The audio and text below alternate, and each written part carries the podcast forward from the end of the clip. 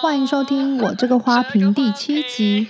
看剧看累了，来看韩综吧。推荐《意外的旅程》，刘 Quiz。大家有没有吃饭看电视的习惯，或者是追的 on 档戏都看完了，没有找到其他想看的剧呢？这个时候，我和乔伊斯常常会看韩国综艺节目。最近最喜欢的节目是罗英锡罗 PD 制作的节目《意外的旅程》。这个节目总共有五集，是跟着演员尹汝贞去奥斯卡颁奖的过程。那同时邀请了跟尹汝贞在饮食堂就合作过，而且对美国好莱坞的电影明星如数家珍的演员李瑞镇，以经纪人的身份同行。这部韩综好看在哪里呢？当然，首先是尹汝贞本人的魅力。对我来说，她属于典型的我上一辈的人，在经历二战后的刻苦环境中长大的东方女性。她们有一种我们这一辈完全比不上的刻苦和坚韧的特质，不但要克服战后百废待举的环境，还要对抗东方重男轻女还很严重的社会价值观。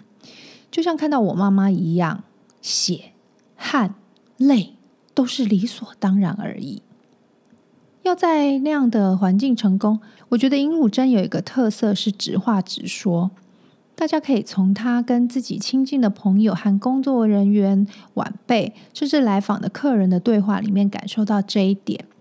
她也很清楚自己的优缺点，对自己过去的人生、对影剧圈的现况都看得很清楚，说得很有逻辑。对于需要说话的场合，都有好好准备，而且多多练习。最让我感到温暖的是，跟他一起的工作人员都合作很久了。在节目里面，他的朋友有几位有接受罗 PD 的访问，从他们的口中也可以看到他为人处事的态度、敬业的精神。他也不介意在镜头前穿睡衣、素颜，我觉得有很多值得学习的部分。还可以看到他上凯利克劳森脱口秀。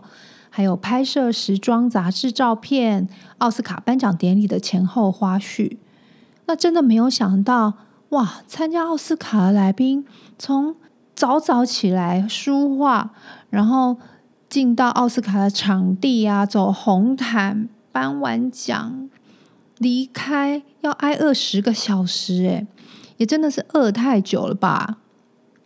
那在尹汝贞休息的时间，充当经纪人的演员李瑞镇，还有另外两位 PD 组成了秀中秀，这个安排也蛮有趣的。那这五集韩综当然是主打明星的日常啦。明星的日常本来就是很吸睛的内容，除了明星本人的特质、魅力、人气等等，都要有一定的吸引人。那要在这些日常不过分刻意的设定，有时候有脚本，有时候没脚本。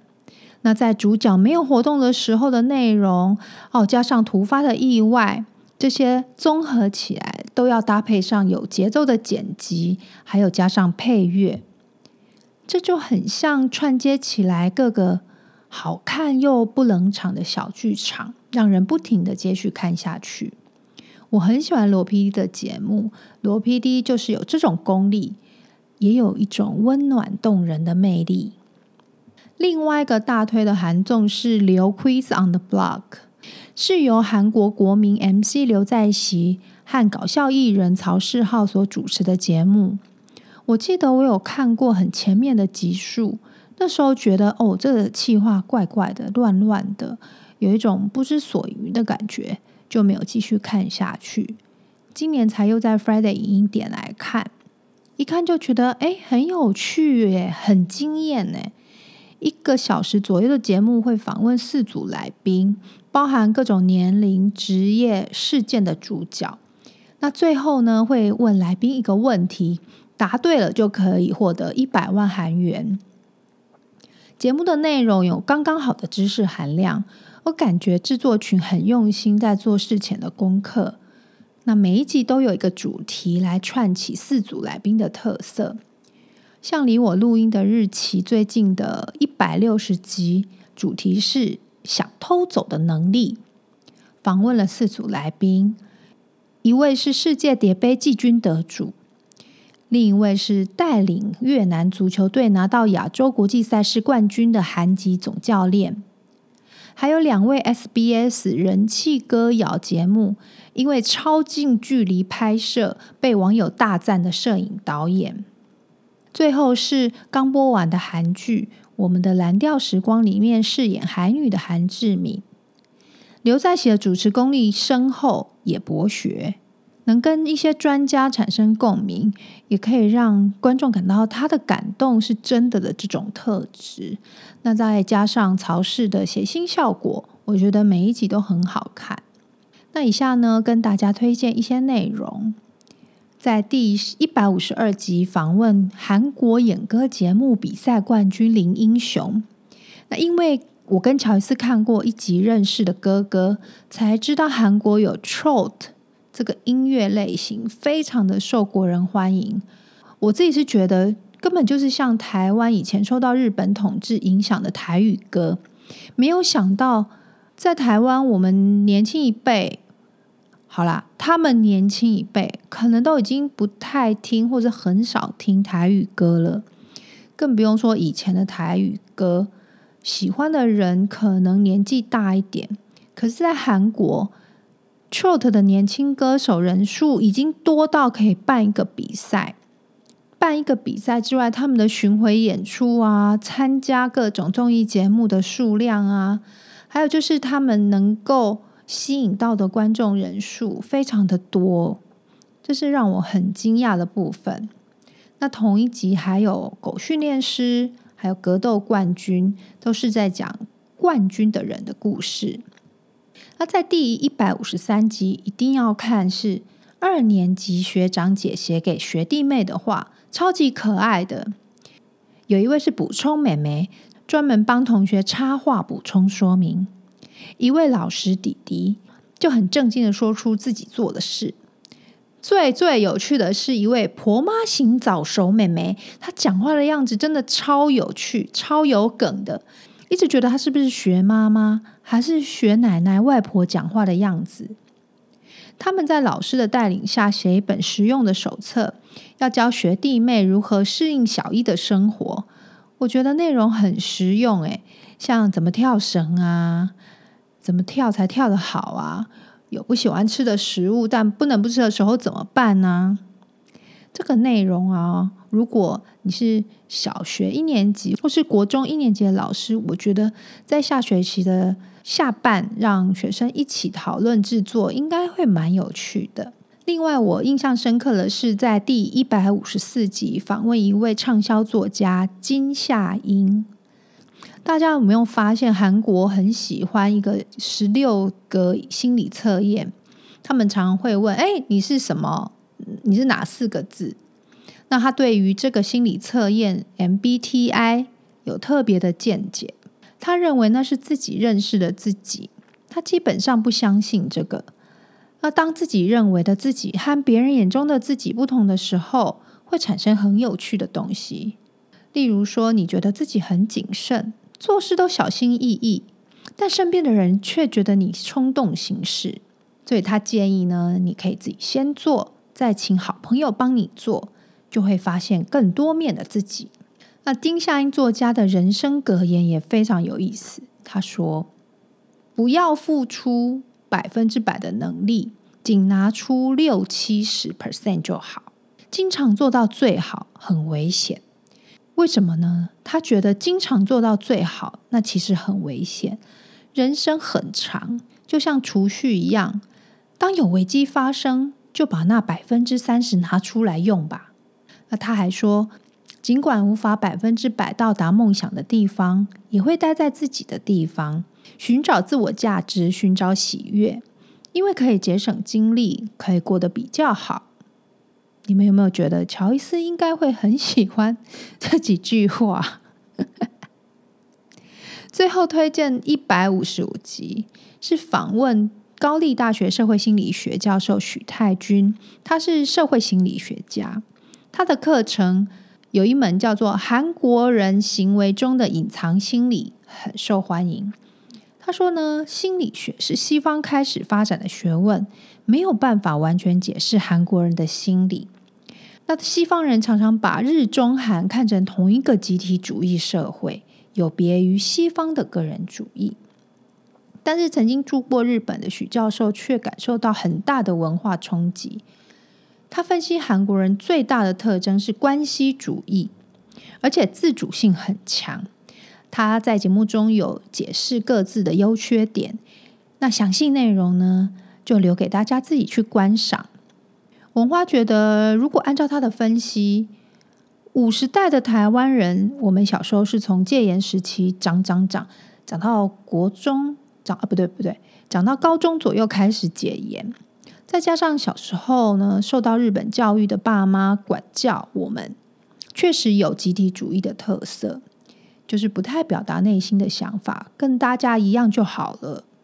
那等到大学慢慢受西方文化影响，整个社会氛围也越来越多元开放，个人主义自主性的部分就有点像被推着往前跑。有时候都会停下来问自己：我到底要摆脱传统，还是传统也很不错啊？我举个例子吧，想身为媳妇这个角色，一开始就很冲突啊。你到底要当听话、被人称赞，但其实你心里很委屈的媳妇，还是说清楚、讲明白，设下一条停损点，或者是设下一条界限？但是你很有可能会触怒公婆啊，还会为难老公啊。还好，这种挣扎在二十代应该已经很少了吧？大家都可以更理所当然的当自己想要成为的样子。我很希望台湾也可以有这样的节目。我觉得最接近的大概是李四端的大云食堂，可是他实在太严肃了。可能是因为记者出身的关系，就算他又有点说笑或搞笑，也怪怪的。然后边访问，你也不可能边吃东西啊，所以那个设定我真的觉得很奇怪。我心目中的主持人是曾国城，那看过刘 quiz 的人，不知道有没有跟我一样的感觉呢？那在新一代的主持人里面，大家觉得有谁是比较适合的吗？但是说到吃呢？这两个节目都让我想到韩国的家庭料理。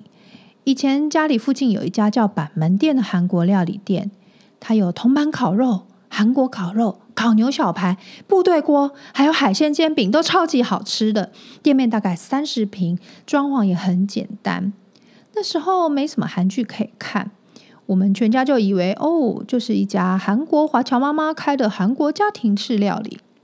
等到老板娘退休啊，韩流也大量吹进台湾，我们才知道说哦，在韩国吃烤肉是特殊的节日或有特殊的目的才会去吃。重点是我们真的再也找不到像板门店那么好吃的韩国料理了，去别家吃都会失望而归。不是要故意介绍大家吃不到的韩式料理店，实在是个人情感使然。希望大家可以介绍你觉得好吃的韩国料理店给我。乔伊斯说，正大附近有一家老板娘很凶的阿里郎，改天我会叫他带我去吃吃看。啊，最近呢，我有吃过一家，跟朋友一起去吃，店名是马马咪呀，就是码表的码，炒马面的码，然后马马咪呀。它的铜板烤肉，如果板门店是一百分的话，妈妈咪呀，我大概会给个七十五分。那糖醋肉我觉得很好吃，很酥脆，它的蘸酱就完全跟我想象中的韩式中华料理的味道一样。它的小菜跟炸酱面也很好吃。那海鲜饼是那种脆脆的半煎炸的那一种海鲜饼。我个人是没有那么喜欢，不过我的朋友们都很喜欢。那店面很舒服，服务也很好，大家可以去吃吃看。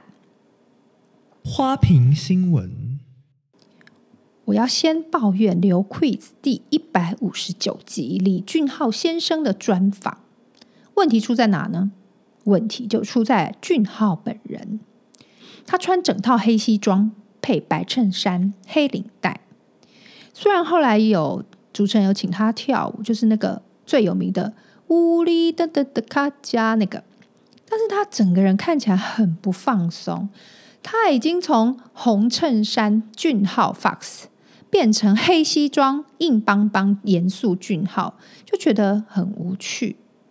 他说自己呢很难入戏，也很难出戏。该不会他干脆不要出戏？毕竟皇帝就是最高等级的霸总啊！哦，我真的觉得他被访问的时候说有一百多个剧本找他演呢。自从他得了白想的影帝之后，那你干嘛要挑选演霸总啊？你都已经演过最厉害的霸总啊！最好这个霸总很特别哦，俊浩熙。最后来说点开心的，这集花瓶呢上架的日期是七月二十六日，再三天，七月二十九日，Disney Plus 就要上演李钟硕的《Big Mouth 黑化律师》了，耶耶！自从去年一月，李钟硕就退伍，退伍后的第一部戏剧，竟然隔了一年半才看到，真的非常期待他的演出。他有客串电影《魔女二部曲》，可是我不敢看那个可怕的，而且是客串，所以不算。其实他刚退伍的有一段时间有留长发，大概超过脖子一点点，我觉得很好看呐、啊，很有特色啊。